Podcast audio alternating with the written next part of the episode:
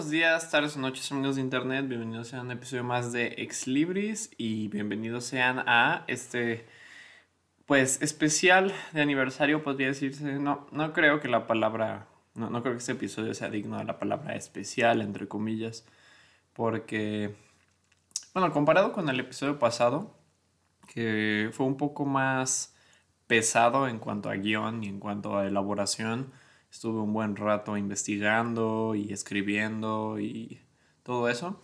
Este episodio pues es un poco más relajado, podría decirse. Mm, porque no vengo a hablarles como de un tema complejo o ni siquiera vengo a leerles algo. Más que nada quería aprovechar la oportunidad para pues platicar un poco de, de mi podcast, de lo que ha sido este año para mí desde que lo empecé. Y de, bueno, voy a aprovechar para hablar un poco de mí. Saben que no me gusta hablar mucho de mí, pero pues aprovechando que estoy cumpliendo un año de hacer esto y pues no sé, se siente como algo íntimo y siento que sería adecuado para mi progresión como personaje abrirme un poco más acerca de mí mismo, no en aspecto íntimo, sé que ustedes no son mis terapeutas, más bien como en un aspecto de platicar. Em, porque siempre que platico lo hago con invitados, pero ahora quiero platicar un poco más directamente con la audiencia, podría decirse. Mm, solo quería decirles que les agradezco mucho a los que estén escuchando ahora. No saben cuánto significa que sigan escuchando lo mismo, bueno, mi voz semana tras semana eh, por un año entero y espero que a futuro también. No tengo ni idea de cuánto significa eso para mí. Eh, ha sido un, un año muy, muy curioso, voy a decir. Y pues me alegro de, de, tener gente que a pesar de todo sigue ahí para escucharme. No importa si no escuchan todos los episodios. No, no, o sea, no es lo que yo busco. Solo si, si sé que ustedes eh, tienen algo que escuchar mientras hacen sus tareas o mientras están lavando platos o lo que sea, mientras sepa que hay alguien ahí escuchando cuando lo necesita o cuando simplemente tiene ganas de hacerlo, pues con eso estoy contento. No necesito que hagan seguimiento de cada tema que, que, del que me pongo a hablar, ¿verdad? Ese nunca fue el propósito de empezar esto. Como decía yo lo, dije creo que en el, en el tráiler del podcast. Este proyecto está hecho, va a sonar un poco egoísta, pero está hecho para mí. creo que uno de mis mayores problemas en la vida ha sido que me es difícil abrirme respecto a mis emociones y me es difícil abrirme respecto a em, temas que quiero hablar porque bueno, es que desde pequeño a mí siempre me ha encantado hablar de historia y de mitología y de literatura, pero siempre que lo hago la gente pues se molesta, que pues es comprendible, ¿no? ¿Quién quiere escucharme hablar de, de eso? Entonces, pues siempre me sentí un poco reprimido en ese aspecto, podría decirse, porque siempre sentí que tenía tanto que quería contar, siempre sentí que tenía tanto que hablar con, con las personas, pero pues a lo mejor para una conversación de una fiesta no es lo adecuado. O sea, ahí es un poco mi culpa porque no, quizá no, no, no es el momento de hablar de cosas así, ¿no? Entonces yo entiendo. Yo no culpo a la gente que, al, que me ha dicho, como, no, pues es que ya cállate. Porque pues sí, Andoni, o sea, volteo atrás y veo a Andoni de 15 años y le digo, oh, ya cállate también, por favor. con respeto, claro. No queremos lastimarme a los 15 años en una etapa vulnerable. Pero, pues sí, como, como, como venía diciendo, creo que el podcast me ha, eh, me ha servido mucho para realmente poder hablar de lo que quiero hablar, hasta el punto en el que ya no sé ni siquiera de qué quiero hablar. ¿Saben lo que significa eso para mí? O sea, ¿saben lo que significa ponerme frente al micrófono y ya no saber qué decir? Porque siento que he sacado tanto en este podcast de temas que quiero hablar. Obviamente hay más, obviamente tengo una lista de temas a tratar eh, yo solo y también acompañado. Y me emociona mucho, me emociona mucho poder hablar de estos temas. a veces sí podría decirse que siento, porque esto es algo que quizá no sabían, bueno, creo que lo he dicho, creo que lo dije en el episodio con Nicole, no lo recuerdo. Pero yo puedo ver cuántas personas escuchan cada episodio. No puedo saber quiénes, porque pues eso sería muy invasivo, supongo, pero puedo saber cuántas. Y supongo que es como ese, creo que los youtubers lo sienten, cuando un episodio no lo hace tan bien como otro, o cuando sienten que no están eh, teniendo un progreso. Creo que eso siento yo a veces, de cierta forma, porque, bueno, en, en, mis primeros episodios creo que me fue mejor de lo que yo esperaba. O sea, superé todas mis expectativas en cuanto al tema. Y creo que me confió un poco, porque a partir de ahí como que fueron en caída las cosas. Y no, no es culpa de la gente, obviamente. No voy a culpar a la gente de, de, que no, no, no, no, no haya gente escuchando mi, mi podcast. Pero siento que internamente para mí ha sido una situación un poco extraña. Pero también es algo que hay que aprender a superar, ¿no? Porque el éxito no está garantizado. Se trata mucho de suerte, se trata mucho de realmente persistir, supongo. Y pues como dije, yo no hago tanto esto por los números, no lo hago tanto porque quiero que mucha gente lo escuche, sino más como para liberar mis propias cosas que tengo ahí contenidas de temas que quiero hablar. Pero supongo que se siente bien saber que la gente te está escuchando, ¿no? No sé si ustedes me entiendan. Se siente bien escuchar que, o sea, que, que, lleguen y te digan como, oye, escuché tu episodio del otro día, me gustó mucho, me gusta mucho este tema, tal, tal y, me, animaste a leer este libro, ¿no? Y, eso significa mucho para mí, entonces, pues solo espero que pueda lograr ese efecto en más personas eh, mientras siga con el podcast, porque no pienso parar ahora. Mm, ya, ya este es el episodio, ay, güey, 45, 46. Ya está, ya, ya los números incluso pierden significado hasta cierto tiempo, hasta, hasta cierto punto. Eh, está este podcast que me gusta escuchar mucho, es de comedia, es de, de un comediante canadiense que se llama Curtis Connor. Y bueno, es youtuber también, es a lo que principalmente se dedica. Y su podcast se llama Very Really Good, también les recomiendo que lo escuchen, es, es muy bueno, habla de como temas así random. Em, él es comediante, es un comediante muy, muy... que a mí me da mucha risa, entiendo que a lo mejor su humor no es para todos, pero a mí me da mucha risa. Es como muy surreal. Um, y él, él, en su podcast de Very Really Good ya tiene 160 y tantos episodios, creo que ya está 200. Y, y, para llegar a ese punto tiene que, o sea, incluso a él cuando empieza a grabar y empieza a hablar, se le empieza, eh, o sea, no se le olvida, ya no sabe como, oye, ¿en qué episodio estamos, no? Porque me imagino que hasta cierto punto los números dejan de tener un significado. Um, siempre soñé con llegar al, episodio 50, todavía no, ya estamos tan cerca, estamos a la vuelta de la esquina. Para mí ese va a ser el verdadero logro. Supongo que atravesar un año es un logro, pero pues no, todos los, no todas las semanas subí episodio, me faltaron como cuatro semanas por ahí, tres o cuatro semanas. Mm, porque pues sí, a veces se puede, a veces no se puede. Intento subir todas las semanas, pero pues es, es complicado, ¿no? Pero se hace el intento. Mm, ¿Qué más, me gustaría hablar en este episodio? Hay algunos libros que estoy revisando para, para, hacer más episodios. Mm, tengo aquí mi librero enfrente y siempre que no, se me ocurre como de qué hablar, volteo hacia, hacia arriba y digo, ok, ese libro podría ser... De hecho, ahora mirando arriba ya se me ocurrieron un par de, libros de los que me gustaría hablar bastante. Pero eh, este, hace poco eh, leí este libro de, Ken Follett, que si no lo eh, ubican es el escritor de, de, Los Pilares de la Tierra, que es una saga súper famosa, a mi papá le encanta. Y de, hecho así es como conocí a Ken Follett por mi papá. Lo cual ya es decir en sí mucho, porque mi papá fue quien me inculcó el gusto por los libros para empezar. Eh, pero bueno, está, está, este libro de Ken Follett, el de, se llama Notre Dame.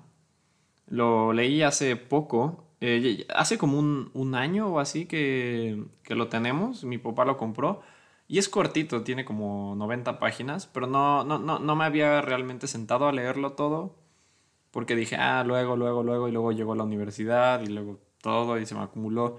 Pero em, el otro día lo, lo, encontré en el librero y dije, pues vamos. Y ahí me, me pasé la media, la media mañana leyéndolo. Y wow.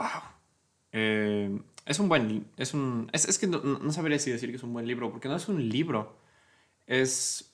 O sea, sí es un libro, pero no es una historia de ficción como las que suele tratar el autor. Es bueno, digamos que ese libro se hizo en consecuencia el incendio que hubo en la Catedral de Notre Dame de París en, en 2019. Ay, y bueno, yo, yo, la verdad se, me cayó el alma a los pies mientras veía el incendio porque yo decía como, ¿cómo se va a caer Notre Dame si es, es, este, es eterna, ¿no? Lleva ahí mil años casi, o sea, donde, donde, donde ahora la vemos lleva casi mil años. Y, y pues no, no, no sé, fue, fue, fue, muy agitado. Lo bueno es que no se derrumbó toda. Sí resultó dañada, sí va a haber, se, va a tener que arreglar. El presidente Macron dijo que van a tardar como cinco años. Bueno, eso dijo en 2019, no estoy muy actualizado en las noticias. Em, pero pues sí, solo eh, esperemos que todo salga bien con Notre Dame. Entonces, estaba leyendo este libro de, mm, de Ken Follett, de Notre Dame que básicamente es una, como una historia de cómo él eh, se, enamoró de la catedral, cómo él vivió la noticia del incendio y una breve historia de la catedral en sí que salta entre tres fechas, que es 1120 y algo, que es cuando se empezó a construir, a 1880 y algo, creo, que es cuando Víctor Hugo escribió eh, su, famoso, su famosa novela Notre Dame, que es en la que está inspirada el jorobado de Notre Dame. Y, y, la, y 1940 entre 1944 y 1945, que es cuando fue la liberación de París y cuando eh, el, el, el, bueno, el presidente de facto, eh, Charles de Gaulle, fue a Notre Dame para, entre comillas, coronarse como lo había hecho el Napoleón. Ay, no, de Gaulle es toda una figura histórica. No me cae bien demasiado. Era, siento que tenía el ego demasiado por las nubes. Pero bueno, es historia. No podemos juzgar a la gente por, con nuestros valores actuales, ¿no? Y en, el, libro explora estas tres fechas y el significado que tuvieron para la propia Notre Dame, ¿no? Y, es solo un testamento más a cómo la catedral ha sobrevivido. Sobrevivió a la Segunda Guerra Mundial. Um, y no muchas cosas sobrevivieron a la Segunda Guerra Mundial. O sea, sí, muchas cosas, pero muchas cosas también no lo hicieron. Entonces solo es, no sé, impresionante ver la historia de la catedral. Sin duda fue algo muy bonito. Es la, fue, fue, la segunda reseña de Goodreads que, que, que, que, escribí, porque normalmente en Goodreads no escribo reseñas. Para los que no conozcan Goodreads, es como Letterboxd pero para libros y para los que no conozcan Letterboxd, básicamente ambos, Goodreads y Letterboxd, son sitios donde das reseñas de, en Letterboxd de películas y en Goodreads de libros. Eh, pones ahí como un diario de los libros que has leído, cuáles quieres leer y todo eso. Eh, es un. Es, es, entretenido de usar. Lo uso cuando. O sea, me olvido de su existencia todo el tiempo y cuando termino de leer un libro es como, ah, sí es cierto. Y ahí lo anoto que ya lo leí. Eh, pero es la segunda reseña que he hecho en Goodreads realmente escrita, porque normalmente solo pongo mis cinco estrellas y bye. La primera reseña que hice en un libro en Goodreads fue... Em, ¿Cómo se llamaba este libro? La historia de los Tiffany's, o algo, de, de, los Tiffany's de América, o algo así. Que es un libro muy curioso. Fue escrito por eh, un señor llamado Tiffany, por orden de un señor llamado Tiffany, que de hecho es el fundador de esta compañía de Tiffany Co. Que básicamente el libro es como una forma de exaltar el nombre de Tiffany, porque supongo que los, que los hombres llamados Tiffany se sentían como un poco... se sentían que su masculinidad se rompió un poco cuando se burlaban de ellos por llamarse Tiffany. Entonces el señor este que fundó Tiffany Co.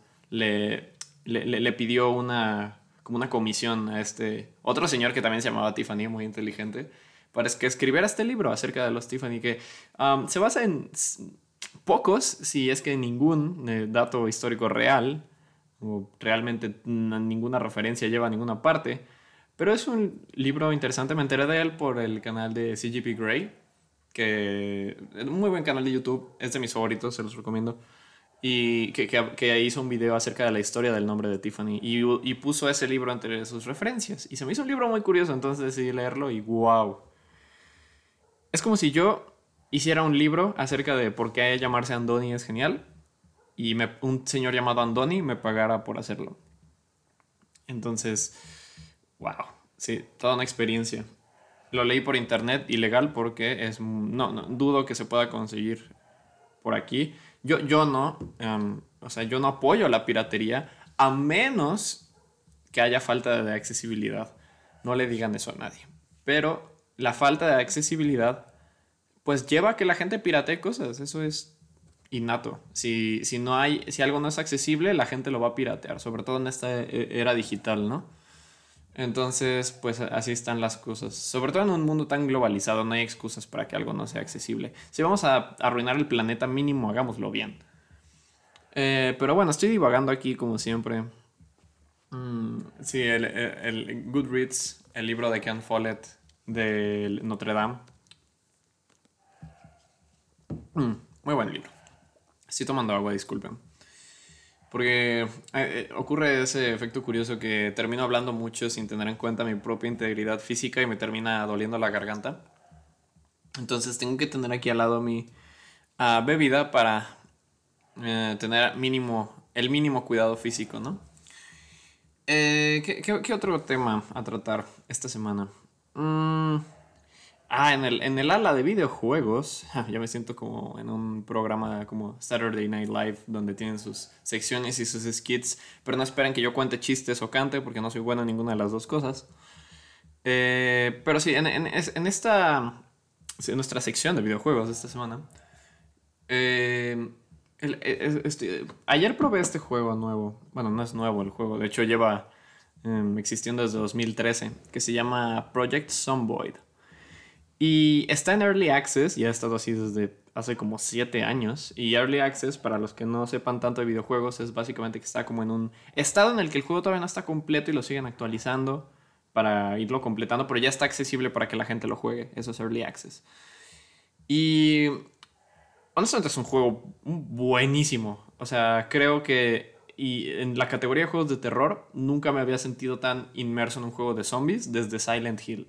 Y sé que Silent Hill no es un juego de zombies, pero siento que el, juego como tal, el de Project Zomboid, tiene una vibra muy similar a los Silent Hill o a los Resident Evil, a los primeritos, al 1 y al 2.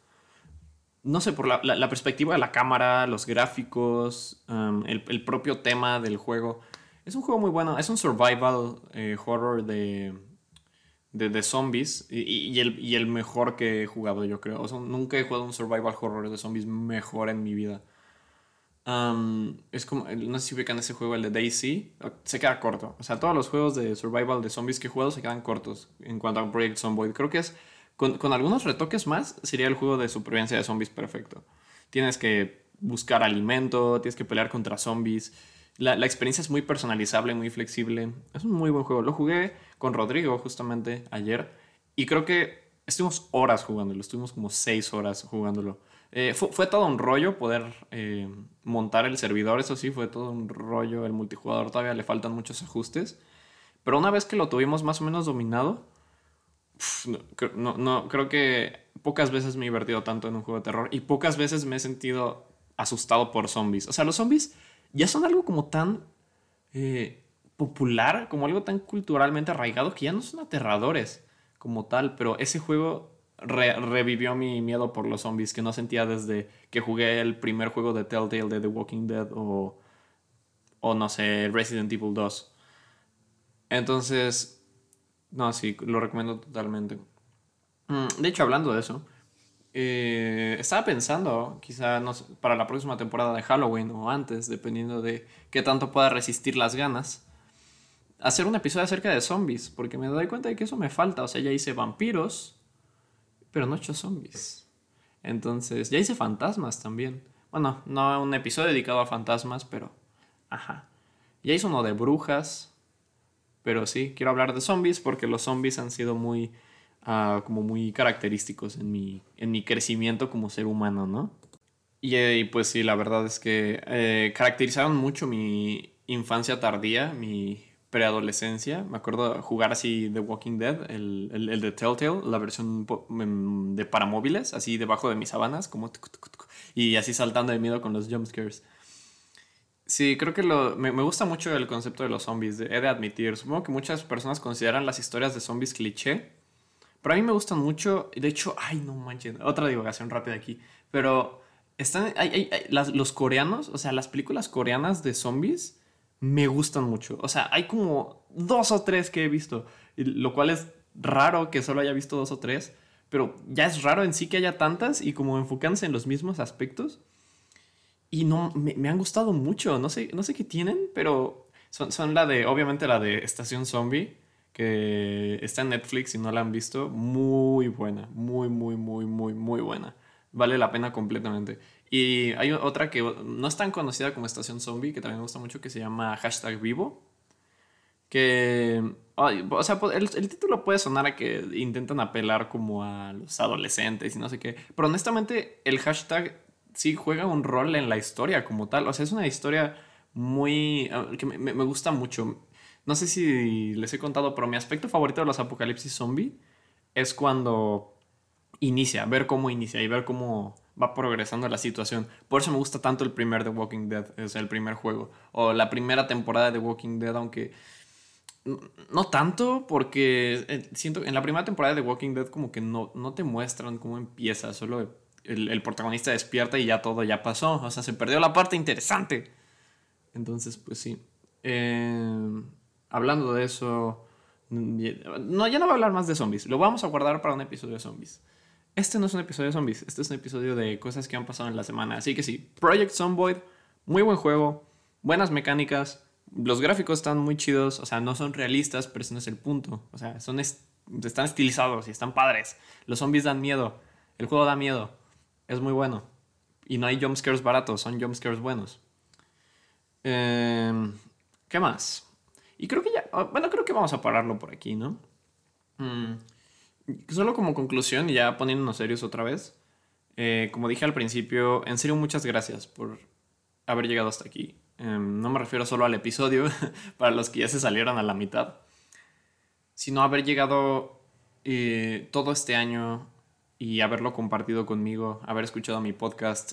No importa si solo escucharon un episodio o dos o todos, que no creo, pero si lo hicieron estrellita dorada pero realmente me alegro de tener gente que me escuche y, que esté ahí. Entonces, pues gracias por escuchar este episodio de Ex Libris. Gracias por escuchar Ex Libris en general. y pues, si, sigamos adelante. Veamos qué nos depara el futuro. Chao.